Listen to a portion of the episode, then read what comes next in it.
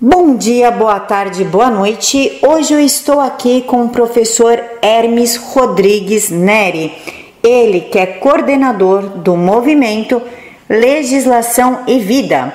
Mas não é só isso não. Ele também é especialista em bioética pela PUC do Rio de Janeiro e jornalista e nós vamos conversar sobre o Sínodo da Amazônia. E ele é católico. Ninguém melhor do que ele para falar sobre o tão temido Sínodo. Professor, muito obrigada por, por aceitar falar comigo, por me atender. Eu que agradeço, cumprimento aí os ouvintes, agradeço pela oportunidade de participar do seu programa. Estou aqui à disposição. Professor, eu gostaria que o senhor começasse explicando o que é o Sínodo efetivamente. Então, o sínodo é um encontro de bispos, né, a cada três ou quatro anos, para debater algum tema específico da igreja, né. Nós tivemos, inclusive eu estive presente em Roma em 2015, onde eu pude acompanhar, né, lá em Roma, o sínodo da família, que também foi um outro sínodo controverso, cheio de polêmica na época, tá? E não tanto quanto este do Amazonas, mas também teve muita controvérsia o sínodo da família, e eu estava lá presente, conversei com vários bispos cardeais na época, acompanhando e tudo mais.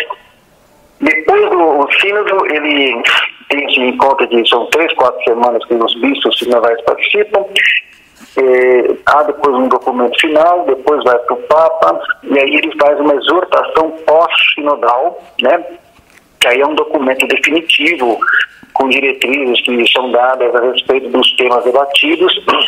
No caso do Sino da Família, que foi, foram, foram dois anos, 2014 e 2015, é, saiu o, a exortação pós-sinodal controversíssima, que foi a chamada Amor Letícia, que também deu aí uma discussão até hoje. Naquele documento, quatro cardeais, quatro cardeais, né, de altíssimo escalão, eles fizeram uma carta para o Papa Francisco é, fazendo perguntas sobre dúvidas que eles tiveram a respeito de vários questionamentos que os fiéis católicos faziam para os bispos e cardeais, e eles então é, fizeram uma carta para que Francisco pudesse responder às dúvidas né, que eles tinham, por isso que se chamou dúbia, a carta dos cardeais, foram quatro cardeais, dentre eles o cardeal Burke, dos Estados Unidos. E até hoje, até hoje, o Francisco não respondeu as perguntas feitas. Então você veja que é uma situação bem complexa aí, tá? E já naquele sínodo houve vários questionamentos, houve essas dúvidas, houve depois um, uma, vários intelectuais do mundo inteiro que apontaram problemas na, na apostólica, é, brechas para é, interpretações que davam margem a, heresias, etc. E só que não foram respondidas as perguntas até hoje. Muito bem. Agora, é, em 2017, é, o Papa Francisco esteve na, no Peru e lá ele lançou então a proposta do Sínodo da Amazônia. Então foi preparado durante dois anos, escolheu aí o cardeal Dom Cláudio Nunes, brasileiro, para ser o relator geral do sínodo, e já mesmo na preparação do sínodo já haviam já uma série de preocupações aí, o que podia estar acontecendo, o que, que sairia desse, do sínodo da Amazônia, porque primeiro que foi uma coisa assim, meio assim, por que né, a escolha de uma região assim do mundo, na Amazônia, para tema de um sínodo, nesse momento, específico. E aí tem todo uma, uma, um contexto aí que, que é o seguinte, em 2015, né, o Papa Francisco ele, ele publicou a sua única encíclica, né, a sua única encíclica, que foi a Laudato Si, né? Então, essa encíclica Laudato Si, é, é, uma encíclica é uma carta que os papas escrevem, para os, principalmente para os católicos, dando orientações, diretrizes sobre temas específicos, principalmente da doutrina moral e social da igreja. Só para você ter uma ideia, o Papa João Paulo II, que hoje é santo, São João Paulo II, escreveu várias encíclicas, né? escreveu várias encíclicas, encíclicas maravilhosas, todas elas são ótimas. O Papa Bento XVI também escreveu algumas encíclicas, inclusive na, nas três, é, uma das mais importantes foi é, sobre a caridade, sobre o amor, né? Deus Caritas Est, né? sobre a, a esperança e sobre a fé. Então, essa era, é, esse, esses três temas aí foram objetos de da, temáticos, né, das mais importantes encíclicas do Papa Bento XVI. E atualmente, nós tivemos, no nosso pontificado, nós tivemos uma só encíclica, que é a Laudato Si. Agora, o que causou estranheza, principalmente para os católicos, é, assim, é a decisão política, né? Decisão política do Papa Francisco em fazer da agenda ecológica defendida pela ONU como uma prioridade do seu pontificado.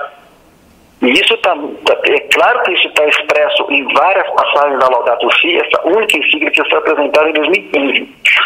Inclusive a encíclica Laudato Si, ela foi publicada um pouco antes, né, daquele grande encontro do clima em Paris, tá?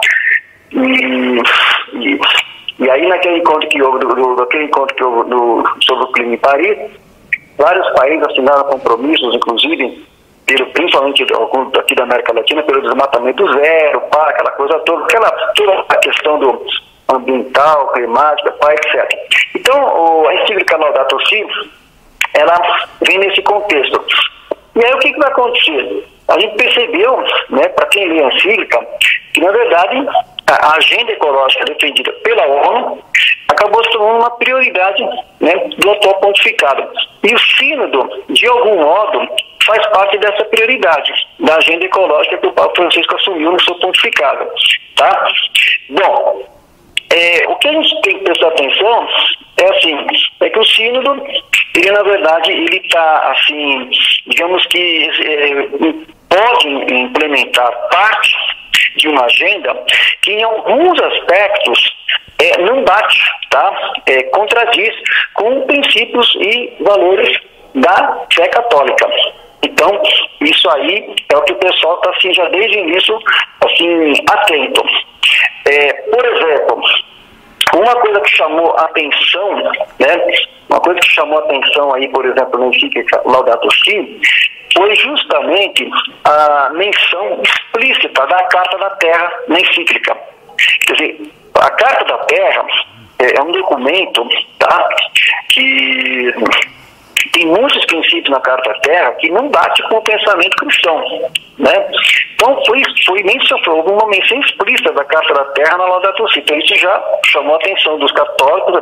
por que, que foi citada a Carta da Terra na Laudato Si?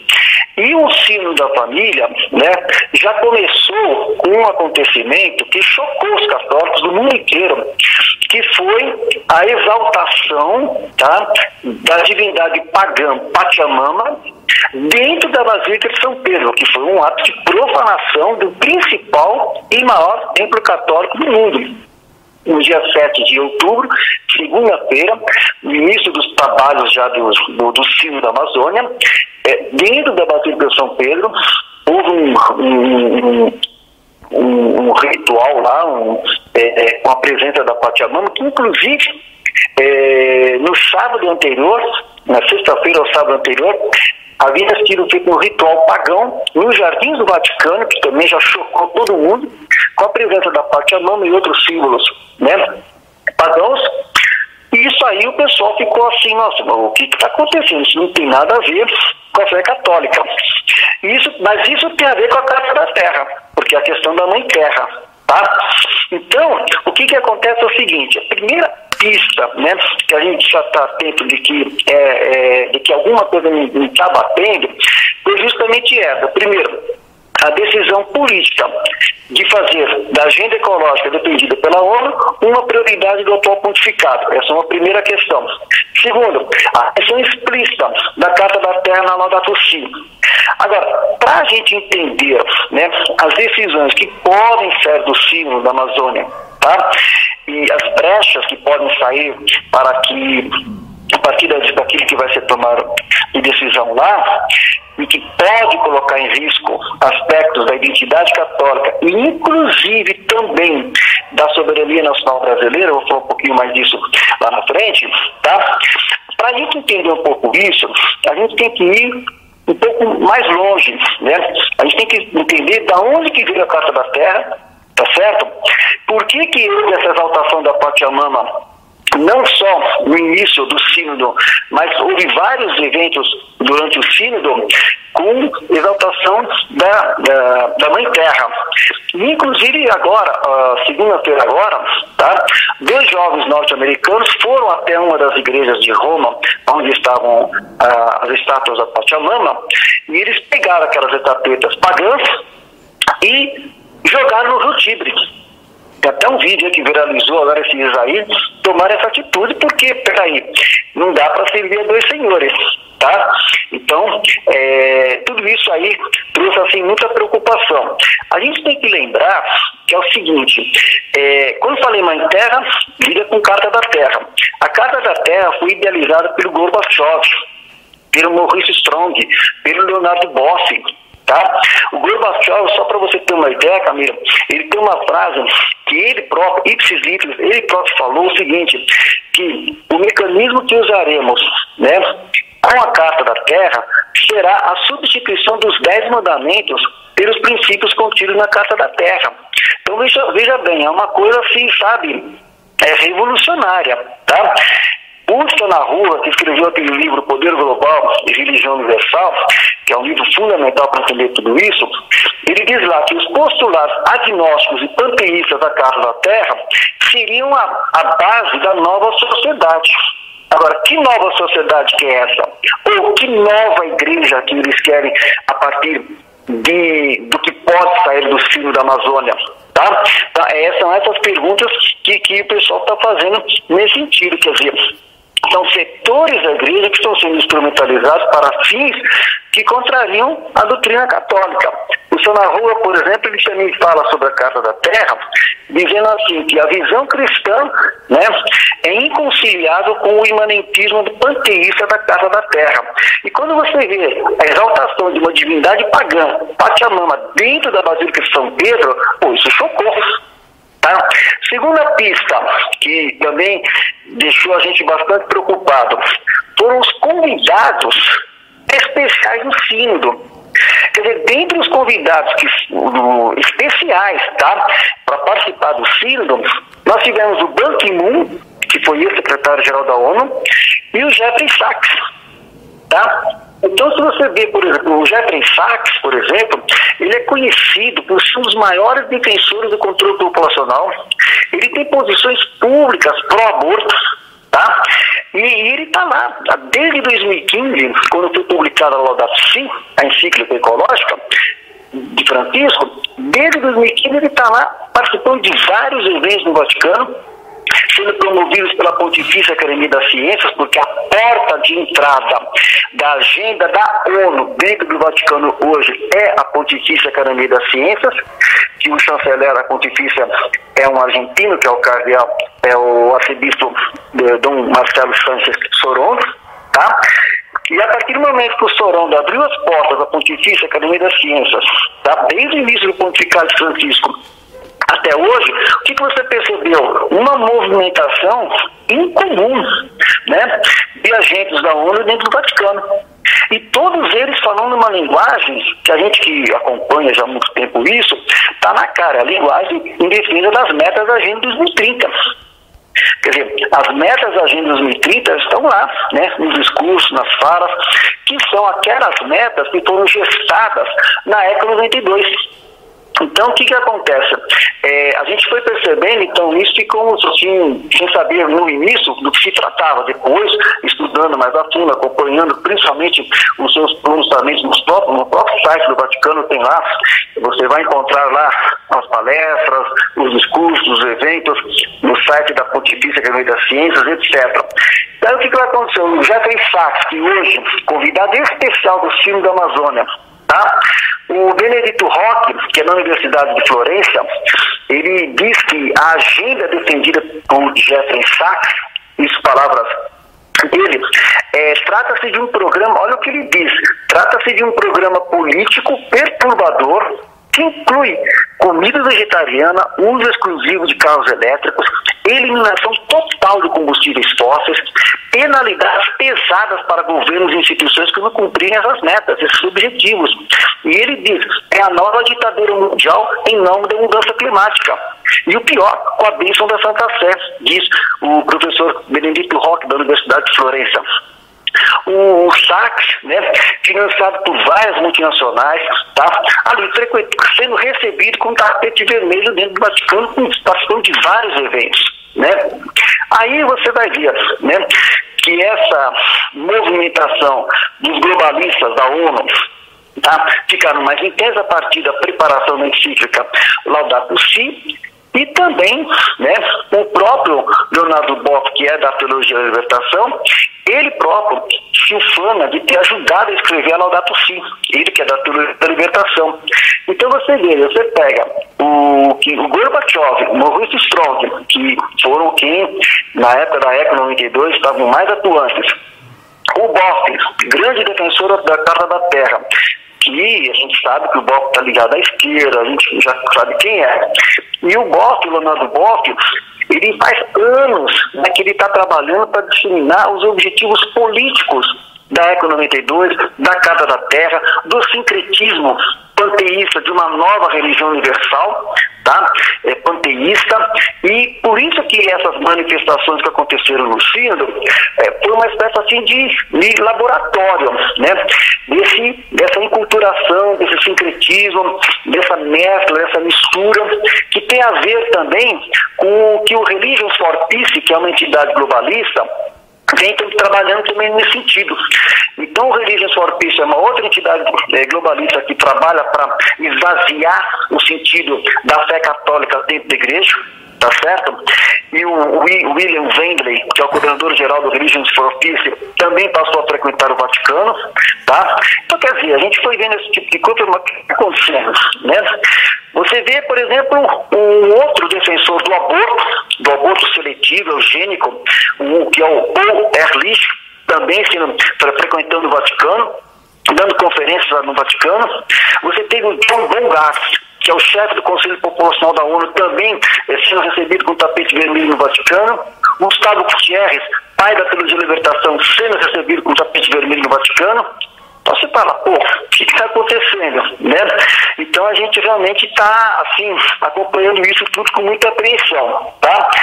Agora, a pergunta que se faz é assim, o que está por trás disso?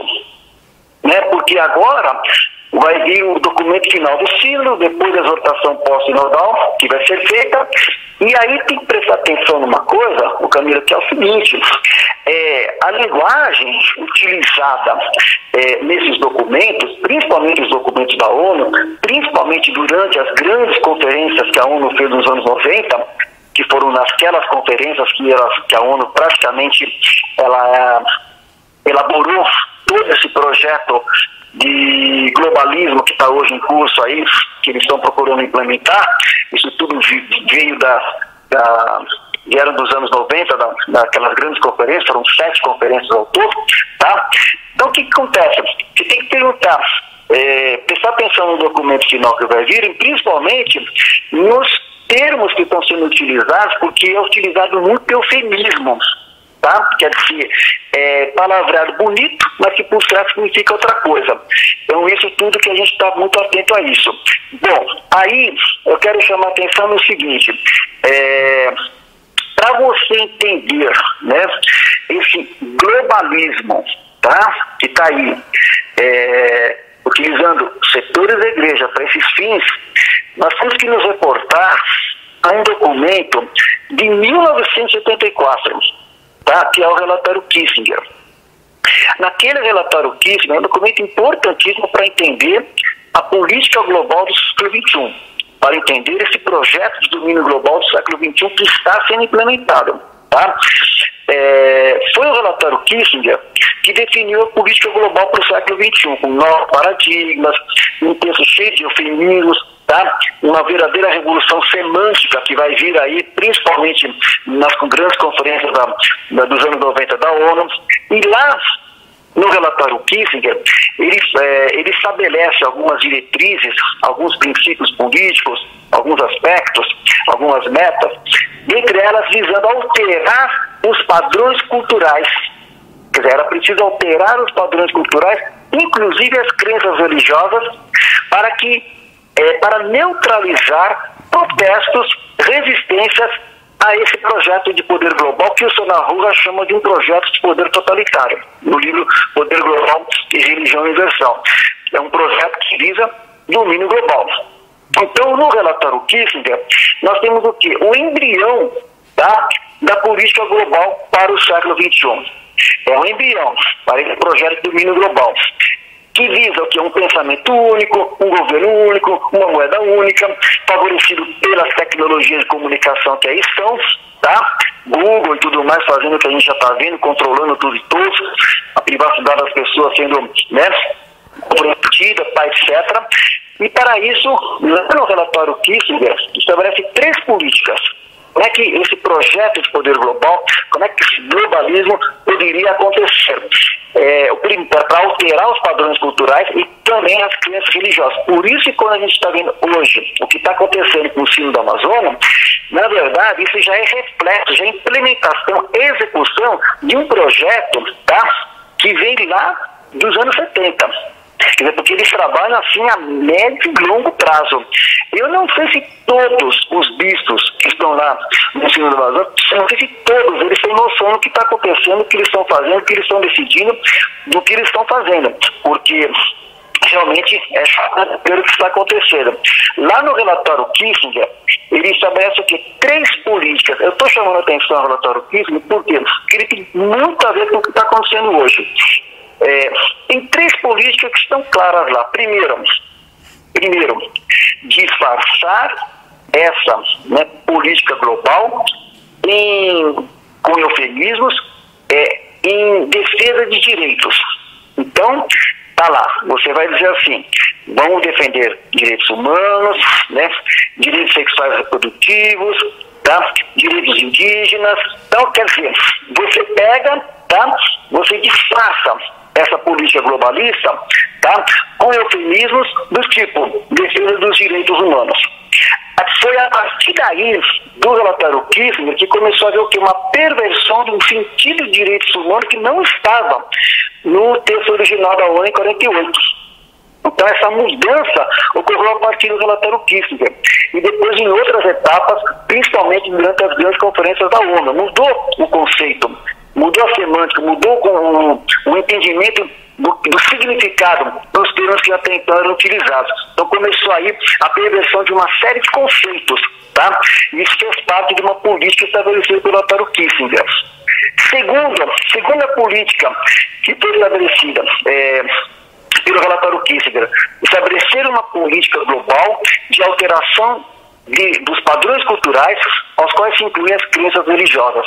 Isso com dialogismo, tá? Aí vem o ecumenismo, dialogar com todo mundo, pai, etc. Nessa de diálogo, não é diálogo, é dialogismo. Nessa, o que, que vai, qual é o objetivo? Esvaziar né, o sentido da fé, principalmente no caso dos católicos da fé católica, conversa com todo mundo e começa com o enfraquecimento da fé, aquilo que o Papa Bento XVI chamou de relativismo, Tá certo? Então, pronto. Já não é mais nosso Senhor Jesus Cristo o único caminho, verdade e vida. Agora tudo igual, tudo é a mesma coisa, tudo vale, tá certo? E isso tem a ver com esse segundo princípio estabelecido no relatório Kissinger. E, e a terceira política tem muito a ver com o que está acontecendo aqui agora. A terceira política, desde 1984, a terceira política diz assim: serão encarregados de implantar essas políticas, visando a política global para o século XXI, tá? É, é, serão encarregados de implantar essa, é, é, essa política as próprias lideranças locais, políticas, religiosas, culturais, etc. Quer dizer, você valoriza essa ideia de lideranças locais, tá certo? Para que haja uma ingerência dos países, principalmente países desenvolvidos, é, nos países em desenvolvimento, mas é uma ingerência dissimulada. Tá? É uma ingerência dissimulada, comprometendo o quê? A soberania nacional dos países, principalmente em desenvolvimento. E no caso, principalmente aqui no Brasil, um país que tem um, uma reserva natural riquíssima como a Amazônia, então, o que, que, você faz? Você usa os próprios políticos locais, as próprias lideranças, lideranças religiosas, culturais, para implantar essas políticas para que nos pareça que a coisa vem de fora. Você está entendendo? Que a coisa vem das fundações internacionais de fora, que a coisa vem da ONU e tudo mais. Por quê? É, quero lembrar, dois importantes convidados do Sino da Amazônia são Ban Ki-moon e Jeffrey Sachs que estão comprometidos assim até o último fio de cabelo com essa agenda. Tá? E o ecologismo faz parte desse, desse, desse contexto. Então o que, que acontece? Quando veio essa conversa de relativizar a soberania da Amazônia, agora no começo do ano, né, o próprio Macron veio não, a Amazônia é, é patrimônio aquela coisa toda, eu quero lembrar aqui, por exemplo, que o próprio Papa Francisco deu uma entrevista agora, em agosto, para o Domênico Agácio Júnior do La Estampa, né? onde ele foi publicada aqui a entrevista dizendo assim, o soberanismo me assusta, a Amazônia é decisiva para o futuro da humanidade, quer dizer, está muito afinado esse discurso relativista da soberania nacional brasileira, tá? O que o Macron está dizendo, o que o outro está dizendo, quer dizer, está se preparando um terreno, tá certo, para relativizar a, a soberania nacional brasileira e territorial, né, a integridade territorial, com essa questão, com as brechas que poderiam sair de algumas decisões é, implícitas Sino. Eu vou dar uma outra questão, por exemplo, que preocupou muito, foi o seguinte, é, na Pontifícia Academia das Ciências, como eu falei, que é a porta de entrada dos globalistas dentro do Vaticano, tá? e quem abriu as portas escancarou foi o Marcelo Santos Sorondo, houve um encontro, um evento em fevereiro de 2017, é, chamado Direitos Humanos à Água, o nome do, do, do evento. E lá, nesse evento, foi convidado o Martin von Hildebrand, que é um nova-iorquino, é, depois naturalizou-se em colombiano, e ele faz 30 anos, 30 anos que ele bolou o famigerado corredor AAA, tá? Então, o, o Martin Hildebrand, ele pegou e fez o corredor AAA, né? E ele, ele, ele foi até o Vaticano, participou de um evento nesse que falei, Direitos Humanos à Água, e levou um corredor AAA, apresentou para o Marcelo Sanches Soron, tem uma foto desse encontro. Essa foto foi publicada pela jornalista Helena Kali em setembro de 2017 no jornal El Espectador, tá? E lá ele apresentou o corredor AAA, que também é conhecido como caminho da anaconda, porque o corredor parece uma serpente, quer dizer, tá? Parece uma grande é, anaconda, uma serpente. E ele foi lá apresentou para o Marcelo Santos Soronto o corredor Tubipoá, que é o maior corredor ambiental do mundo, país certo, que atravessa oito países sul-americanos, envolvendo aí quase é, é, 385 comunidades indígenas, tá? E ele vem trabalhando nisso há mais de 30 anos. Ele levou essa ideia para o Juan Manuel Santos, que era o então presidente da Colômbia, e esse Juan Manuel Santos recebeu o Prêmio Nobel da Paz pelo acordo que ele fez com as Farc, um acordo que foi apoiado por Francisco, mas que o colombiano disse não no plebiscito, né? E ele foi lá, o Hildebrand, apresentou o projeto do corredor Tripoá para o Juan Manuel Santos, que ele topou, defendeu, se apresentar aqui para o governo brasileiro da época, que era de esquerda, para fazer o corredor Tripoá. Teve o apoio do Sarney Filho, Né, né, né, nessa ideia famigerada, que compromete a, a integridade territorial brasileira. Um corredor que você tem uma ideia, é, 62% do território brasileiro está nesse corredor, 34% é território colombiano e 4% território venezuelano. Tem ele foi lá levar essa ideia, tá? que é uma ideia que compromete totalmente a soberania nacional brasileira, levou, apresentou para o Marcelo Santos Sorondo e fez uma palestra fez uma palestra na Pontifícia Academia das Ciências com a presença do Papa Francisco e de Dom Cláudio Umes e junto com Marcelo Santos Sorondo. Essa palestra tem vídeo dela, tá? está no site da Pontifícia Academia das Ciências, tem fotos de, de, desse encontro e aí a gente fez uma petição no Senado Federal, tá? Nós estamos conversando com alguns senadores para chamar o Dom Cláudio Umes até o Senado Federal dar explicações sobre esse encontro. Porque a pergunta que nós queremos fazer para o Dom Cláudio Umes, que é o presidente, que é o relator geral do Sínodo e presidente da RETAM, tá? Nós queremos fazer a pergunta para o Dom Cláudio Umes, o que, que o Martins Hildebrand estava fazendo no Vaticano apresentando a ideia do corredor AAA, e a pergunta que nós queremos saber é o seguinte, o Vaticano está apoiando essa iniciativa? Porque se o Vaticano estiver apoiando essa iniciativa, ele está fazendo, ele está com essa ação promovendo uma ingerência sobre a, a nação brasileira. E isso não, isso, isso não bate, entendeu? Isso não bate, inclusive, com a própria doutrina social da igreja, que respeita a dignidade da pessoa humana e a soberania das nações. Então nós queremos convidar o chamado do Código no Senado Federal para que sejam feitas várias perguntas em relação a esse e outras questões tá certo? Para que a gente é, tenha medidas preventivas para que não venha e, e, para que não venha logo né, uma surpresa que pegue o governo brasileiro de calças curtas e comprometa aí uma situação que possa comprometer as grandes riquezas naturais que o Brasil tem, que é estar no território amazônico.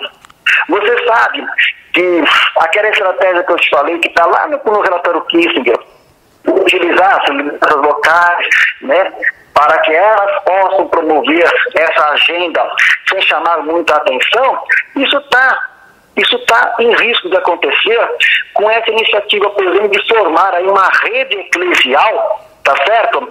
No território amazônico, que é uma das ideias que foram discutidas aí durante o filme da Amazônia. Então você veja, está se gestando uma, uma, uma, uma um, um, conjunto de, de fatos muito preocupantes. Quer dizer, e o mais preocupante ainda é que, não vou dizer que é toda a igreja, mas setores da igreja e setores mais progressistas da igreja, mais à esquerda, mais progressistas da igreja, e bispos mais progressistas, que estão dando anuência a essa agenda, a agenda do globalismo dentro da igreja usando a igreja para esses fins, que são fins contrários tá? aos valores e princípios cristãos. Então você veja, eu teria muito mais coisas para falar sobre que o tema é muito vasto, muito amplo, mas eu quero chamar a atenção sobre esses pontos para dizer que essas e outras questões que estão debatidas, padres casados, ordenações de mulheres, quer dizer, uma revolução por dentro da igreja sobre o sentido do que ser igreja, da identidade católica, tudo isso e muito mais está causando realmente uma, uma perplexidade, principalmente entre os católicos, e é isso que justifica, explica por que esse símbolo tem sido tão controverso, tão polêmico, tá certo? É, tão problemático e com resultados imprevisíveis que nós vamos ver o que vai vir, mas estamos atentos, estamos vigilantes e defendemos o que? A fé católica e defendemos a soberania nacional brasileira. Grosso modo é isso, eram essas as colocações que eu queria fazer para reflexão, tá certo? São questões pertinentes que precisam ser refletidas, estarmos atentos e nós queremos então que o que o no Cláudio vá ao Senado Federal para dar as explicações devidas a respeito dessa e de outras questões. Oh, pro... Desculpa, peraí. Desculpa, professor. Professor, é um negócio do triplo A, corredor A, negócio de 3A. O senhor pode, por favor, é, dar uma explicação ou focar nesse ponto um pouquinho, porque pelo que eu li, tentei entender, me pareceu ser bem perigoso pela questão da soberania nacional. O senhor poderia me esclarecer, por favor? Então, o, o corredor triplo A, o nome, por que, que é nome triplo A? É porque na verdade, ele é um corredor que integra, né? É um corredor ambiental, né? Que integra é, o Oceano Atlântico, Amazônia e Andes. Então são os três As. A, A, A. Tá? Atlântico, Amazônia e Andes. É, ele foi projetado, foi elaborado faz 30 anos, né? Pelo Martin von Hildebrand, que é, ele é fundador de uma ONG chamada Gaia Amazonas. Essa Gaia Amazonas é membro da Gaia Foundation, é uma, uma, uma, uma ONG que a sede fica na Inglaterra, né? Então, ele faz 30 anos que já está trabalhando com essa ideia, tá certo? E, como eu disse, 62% desse corredor está em território brasileiro, né? E essa ideia do corredor AAA, ele ele foi rechaçada, né, foi repudiada pelo general Vilas Boas, inclusive no, Twitter que ele fez em setembro de 2018. O próprio presidente Bolsonaro também rechaçou essa, essa ideia, né? E, então deixa o pessoal assim, meio assim, muito apreensivo em relação a isso. A área coberta pelo corredor AAA é uma área que justamente ela cobre, ela, ela possui grandes reservas de riquezas naturais, água, minérios, a idade, tá? E o corredor abarcaria, então, a região acima do Amazonas, as partes mais altas, dizer, e sendo mais secas, elas seriam mais aproveitáveis para atividades lucrativas, né? Então, quer dizer, você veja, é, é um corredor, assim, é, que pega a parte melhor, né, da região amazônica, tá? Então, o que que acontece? É, o que acontece é o seguinte, é, o Mark von ele na verdade, ele, a, a ONG, né, a ONG que ele, que ele participa, a Gaia Foundation, ela faz parte também, a Gaia Amazonas, ela faz parte da, da Gaia Foundation. Aí, o que, que acontece? Se você for ver o, a ideologia da Gaia Foundation, Aí você vai ver que o que está por trás do, do, pensamento da Gaia Foundation, que está por trás do pensamento da Gaia Amazônia, do, do Hildebrand, é justamente aquela, aquelas premissas filosóficas, aqueles objetivos políticos da ECO 92.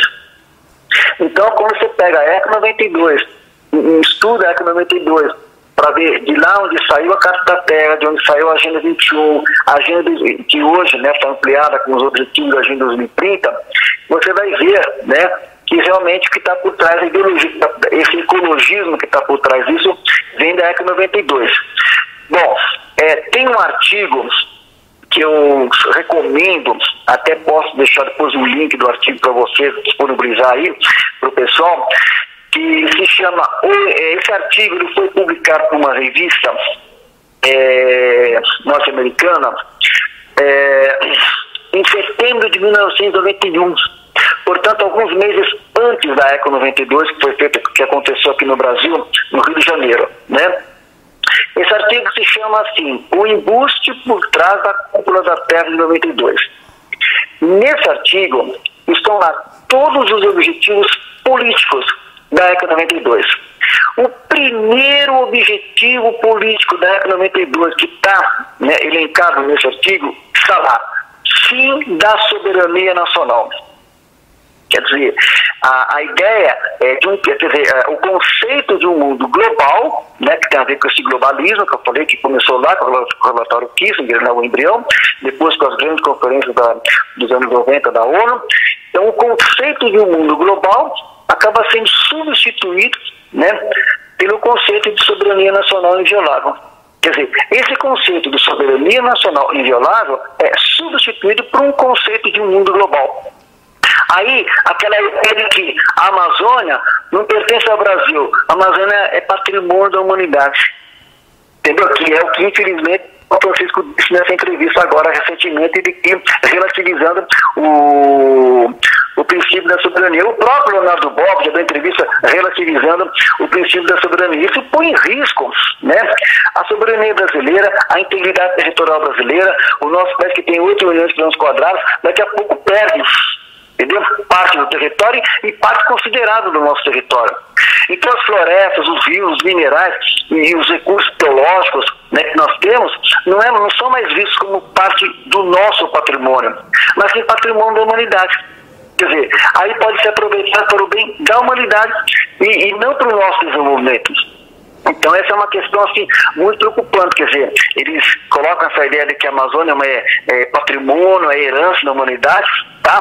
E aí o que eles fazem? Eles fazem uma regulamentação global, né, juridicamente vinculativa, e com isso a gente fica impedido, o governo brasileiro, de qualquer tipo de ação naquele território. Então, esse é um ponto que está lá com os dispositivos políticos da EC 92. Depois tem a questão do despovoamento. Quer dizer, toda essa agenda globalista, ela visa o despovoamento. Por isso a questão do aborto, né, da eutanásia, tá certo? Quando você fala em direitos sexuais reprodutivos, por, por, atrás disso tem a questão da defesa, na questão do aborto, para diminuir a população. Tá? É um viés malthusiano, né? essa, essa, essa agenda globalista. Por isso que não bate com, com os princípios da, cristãos, por isso que não bate com a doutrina social e moral católica.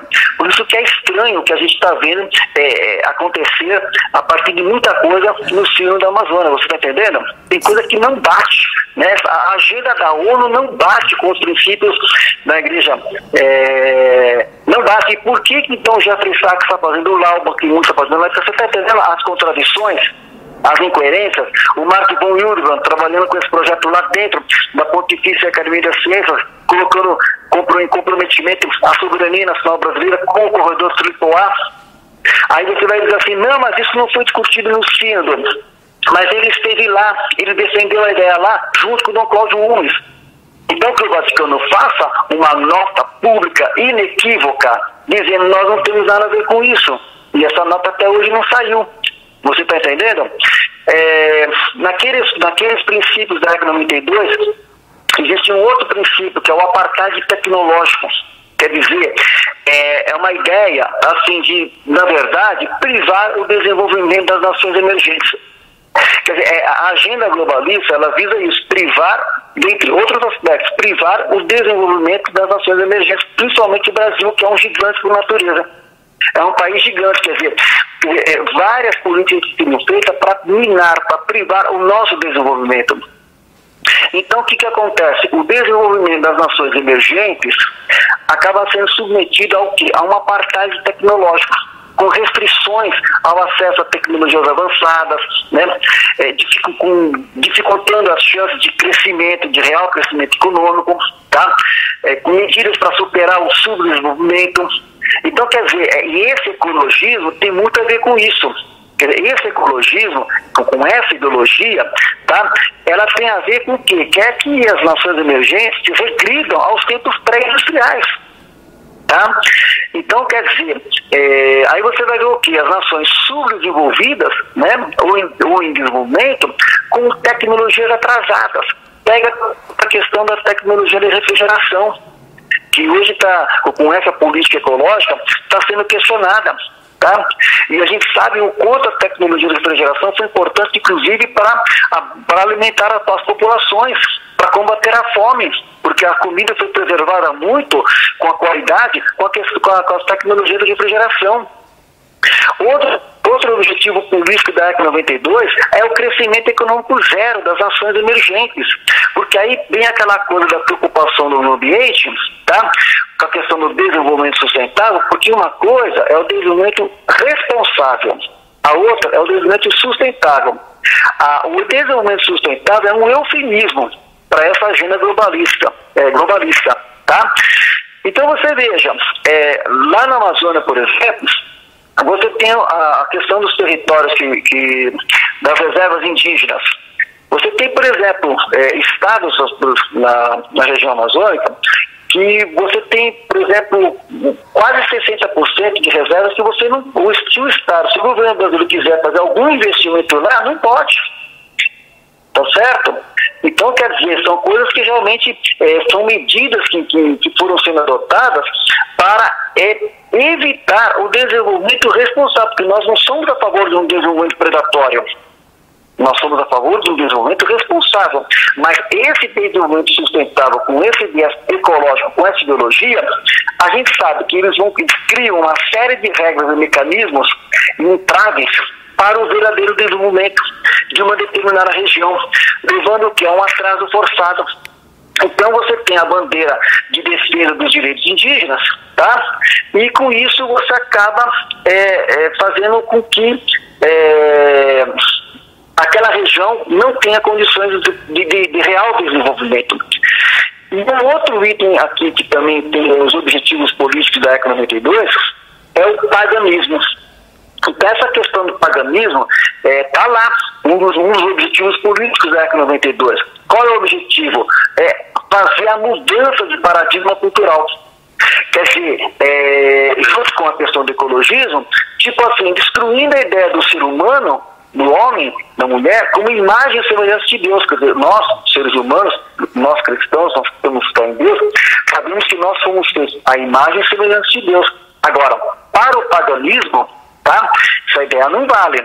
É substituída pelas crenças pagãs de que iguala o homem, o ser humano, a todas as espécies animais. Então, quer dizer, é quando você viu, por exemplo, que o sino da Amazônia começou com a exaltação da divindade pagã, Pachamama, dentro da Basílica de São Pedro, isso tem a ver com esse item aqui, paganismo, que está lá nos objetivos da ECA 92, que é a gênese, que é o embrião tá?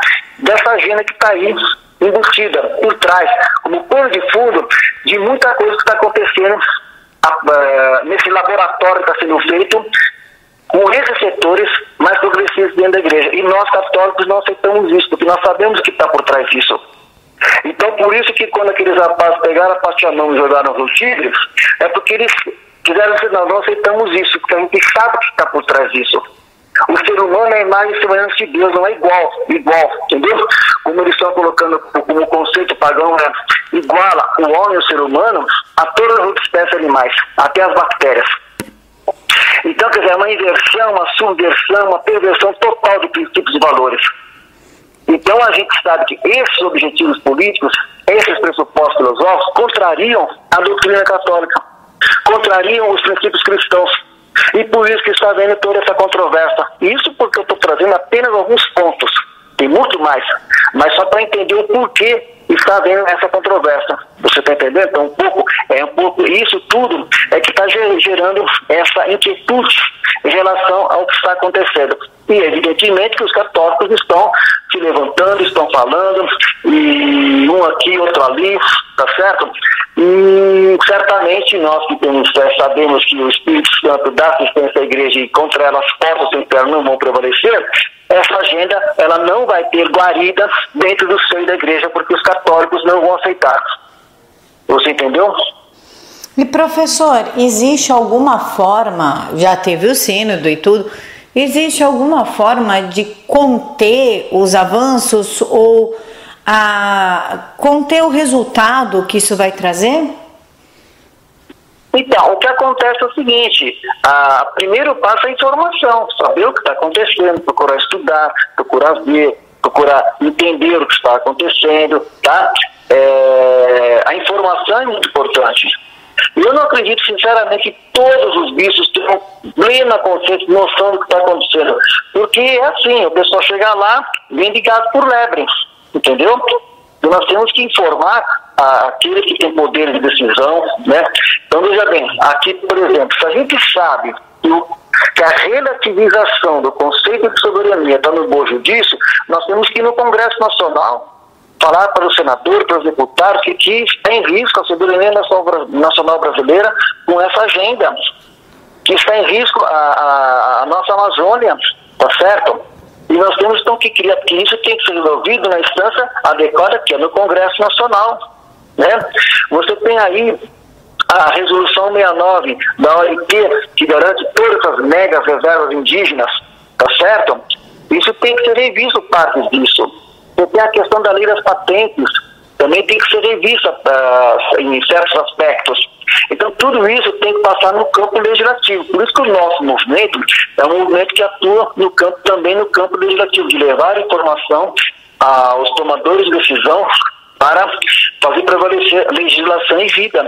Nós atuamos isso com, em, outros, em outros momentos é, contra o aborto, contra a ideologia de gênero, é, contra a fraude das urnas eletrônicas, é, várias outras temáticas Na questão da reforma Previdência também, entra, é, questionamos a questão do, da a questão que foi a, da, da, capitalização, né? E agora a gente está vendo essa questão da Amazônia, nós vamos levar informação aos senadores, aos deputados, o que está em risco a soberania do Brasil, se, se essa, essa agenda avançar, instrumentalizando setores da igreja para esses fins. Entendeu? Por isso que nós estamos querendo chamar o Dom Cláudio Nunes missionário para as explicações devidas sobre isso. Entendeu? Então, é isso uma coisa importante. É, a gente tem ciência disso. Então, o primeiro passo é a questão da informação. Eu tenho, assim, convicção de que o Brasil é um gigante por natureza, né? Eu acho que se em tempo a gente realmente levar as informações devidas e o Congresso, os nossos parlamentares tomarem as medidas cabíveis para evitar qualquer ingerência nesse sentido, né, eu acho que é um, são passos importantes que nós temos que tomar, tá? E que não podemos postergar. E dentro da igreja nós temos que levar com informações aos nossos bispos, né, as lideranças é, sobre essa agenda, tá?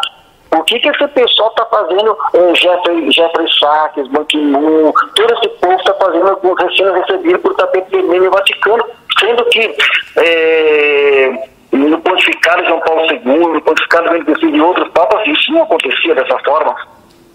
Eu me lembro que, por exemplo, o o Rockefeller ele fez uma pressão enorme para que o Papa Paulo VI fizesse, relativizasse, flexibilizasse a moral católica na Mano Mudici, em 68, e o Papa Paulo VI ele, ele manteve né, a doutrina moral católica na Manudite, as pressões existiam, mas havia uma, um posicionamento firme da igreja na defesa da sua doutrina, é, pelo menos é, é, havia um posicionamento mais firme é, antes. E agora não, agora o relativismo graçou por toda parte.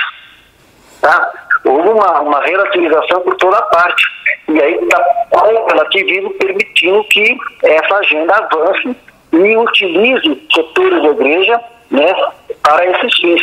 E é por isso que nós estamos é, trabalhando, estamos atuando, levando informação para defender o nosso país e a igreja. Defender os verdadeiros valores que a igreja sempre defendeu, é a dignidade da pessoa humana, a soberania, a soberania das nações, né, e tantos outros princípios de. A liberdade com responsabilidade e tudo mais. Professor, existe alguma relação, mesmo que mínima, do Foro de São Paulo com o Sínodo? É possível, é possível. Não posso dizer taxativamente, né? mas é possível que hajam assim é, canais, porque o Boff, o Leonardo Boff, né, ele está assim, é, uma das peças-chave de tudo isso. E ele tem todos os canais para a esquerda no, no Brasil, né? Visitou Lula lá em Curitiba, pai etc. Dom Cláudio Gomes. Dom Cláudio Gomes é amigo do Lula até hoje, inclusive o Lula é cria Dom Cláudio Gomes. Tá? O Lula nasceu enquanto liderança sindical no, nos tempos que Dom Cláudio Júnior era bispo de Santo André. Tá? Então, quem ajudou a fazer o Lula ser o que é o Dom Cláudio Gomes. Então, o comprometimento que o Dom Cláudio Gomes tem com a, com a história do Lula é conhecida. Tá? E não é só no começo. Tem fotos do Dom Cláudio Gomes no Palácio do Planalto, no tempo que Lula era presidente. Tem fotos do Dom Cláudio Gomes é, no Instituto Lula, depois que o Lula saiu da presidência. E, inclusive, tem uma entrevista na, na, na Roda Viva de 2005, no auge do mensalão, tá? O Dom Cláudio Nunes deu uma entrevista na Roda Viva, os jornalistas perguntaram para ele assim, olha aí o Lula, o que, que você me disse? E ele disse, não, o Lula é honesto. Quer dizer, no próprio Roda Viva ele disse que Lula é honesto, e aí ele disse no Roda Viva que ele admirava o Lula porque ele tinha uma capacidade de dar a volta por cima. Então você veja, esse é o relator geral do filme da Amazônia. Quer dizer, então é realmente é preocupante isso, entendeu? é, está ligadíssimo com a teologia da libertação, está dando apoio a todos os padres e bispos da teologia da libertação. Agora fizeram a renovação do pacto das catacumbas, né? Quer dizer, então você veja, é, sabe, diga-me quem é, com que doando, alguma coisa assim, quer dizer, pô, pelo amor de Deus, né? Tá certo? Então, é, tá sempre assim, junto com, com o Roberto, apoiando o Ciro, Leonardo Boff e tudo mais. Então é preocupante. Né? E depois outra, o Martin von Hildebrand, né? ele levou lá o projeto do corredor triplo para quem? Para o Romanuel Santos. Manuel Santos que fez a, a curva FARC na Colômbia. Então, quer dizer, é uma, é uma rede assim, de contatos né, que a gente fica impressionado de ver, entendeu? Esse tipo de, de links, né? E esses padres da teologia da libertação fazendo o que estão fazendo, entendeu? A forma como a teologia da libertação assumiu uma proporção assim, eles chegaram lá. Eles chegaram lá no topo, entendeu? A teologia da libertação. Leonardo Boff está em festa, Frei está em festa, todos estão em festa, porque eles estão, é, com, com, essa política, eles estão corroendo por dentro a verdadeira fé católica e querendo implantar uma outra igreja, que não é o que é a igreja católica, de dois mil anos. E isso está gerando essas inquietações entre os católicos. Entendeu? Professor. Agora, Oi, desculpa. O, agora temos a informação é o primeiro passo para isso, né? Professor, o senhor gostaria de fazer as considerações finais para o pessoal que está nos ouvindo, principalmente para o pessoal que é católico, mas que não está conseguindo perceber o quão prejudicial e temeroso é o sínodo? Então, eu quero dizer assim, que como católico, apostólico romano, como batizado, tá? Eu quero dizer assim, que nosso Senhor Jesus Cristo, tá? Ele disse a Pedro, tu és Pedro, e sobre essa pedra edificarei na igreja, e contra ela as portas do inferno não vão prevalecer. Então eu tenho absoluta confiança nas promessas de Deus. E eu sei de uma coisa, é, a mão de Deus é leve para o justo, pesada para o iníquo. Então, Jesus utiliza uma mensagem muito clara nas suas parábolas do joio e do trigo. Tá? Então ele fala assim, o, na, na parábola, o pessoal chegou para e disse assim, olha, tem joio e trigo juntos, vamos arrancar o, o, o joio agora? Não, deixa, deixa, porque lá na frente vão vir os frutos.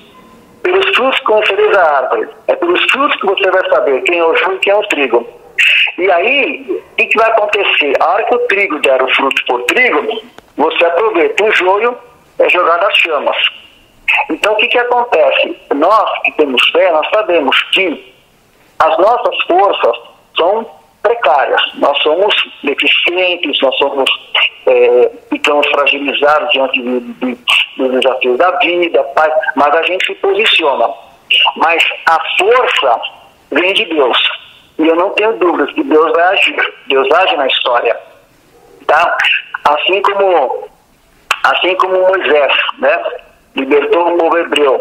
E quando chegaram diante do mar, e o mar se abriu e afogou os, os soldados do faraó e permitiu a libertação do povo hebreu, a mão de Deus atuou, eu tenho certeza de uma coisa, de que é, o Brasil é um país abençoado e daqui nós vamos, se Deus quiser, ter condições de defender né, o nosso país e defender a, os verdadeiros e princípios valores da fé cristã em nosso país.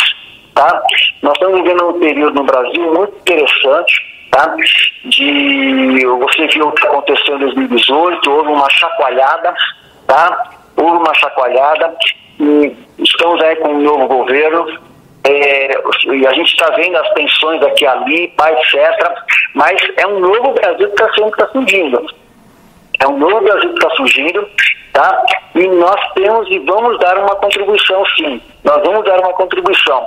No Brasil, a gente percebe que um dos fatores que, que promoveu essa mudança nas eleições de 2018 foi justamente o que? Os valores cristãos, né?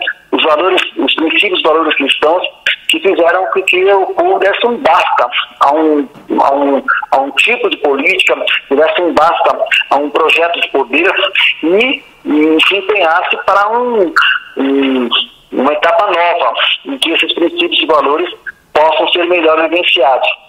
Então eu tenho muita fé tá, de que com oração e com ação consciente a gente vai conseguir resistir a esses que estão querendo fazer o que estão querendo fazer, a essa agenda que é isso, essa agenda globalista. E eu tenho esperança de que as portas do inferno não vão prevalecer sobre isso. A igreja é rocha inconcursa, tá? E os cristãos sabem disso. Nós temos é, confiança no Senhor porque Ele realmente o Senhor da história. Então, nesse sentido, agora nós temos que nos posicionar. Nós temos que dar a nossa fazer a nossa parte. Nós não podemos, é, nós temos que, nós não podemos ficar omissos. Tá? Nós temos que dar a nossa contribuição e cada um no seu campo de, de atuação é, dentro das suas possibilidades, vamos atuando nesse sentido. Mas eu tenho muita fé e esperança de que o Brasil vai dar uma contribuição e nós vamos conseguir, é, digamos assim, nós vamos conseguir é, rechaçar a, a esse jogo que está graçando dentro da igreja.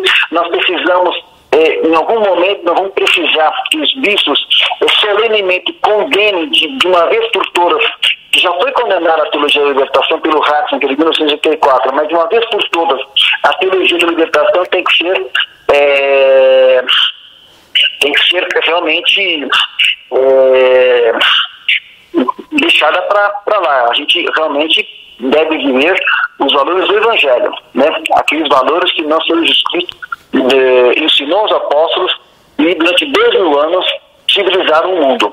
Então eu tenho muita fé e esperança e que, pela graça de Deus, o Brasil vai dar uma resposta positiva a todos esses desafios.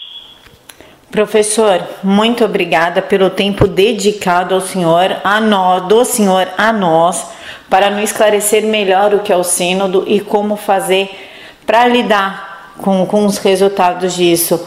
Que Deus abençoe muito o senhor. Muito obrigada. Eu que agradeço, rezemos e continuemos confiantes na graça de Deus. Muito obrigado. Que Deus abençoe. Amém, professor. Fica com Deus. Amém. Obrigado.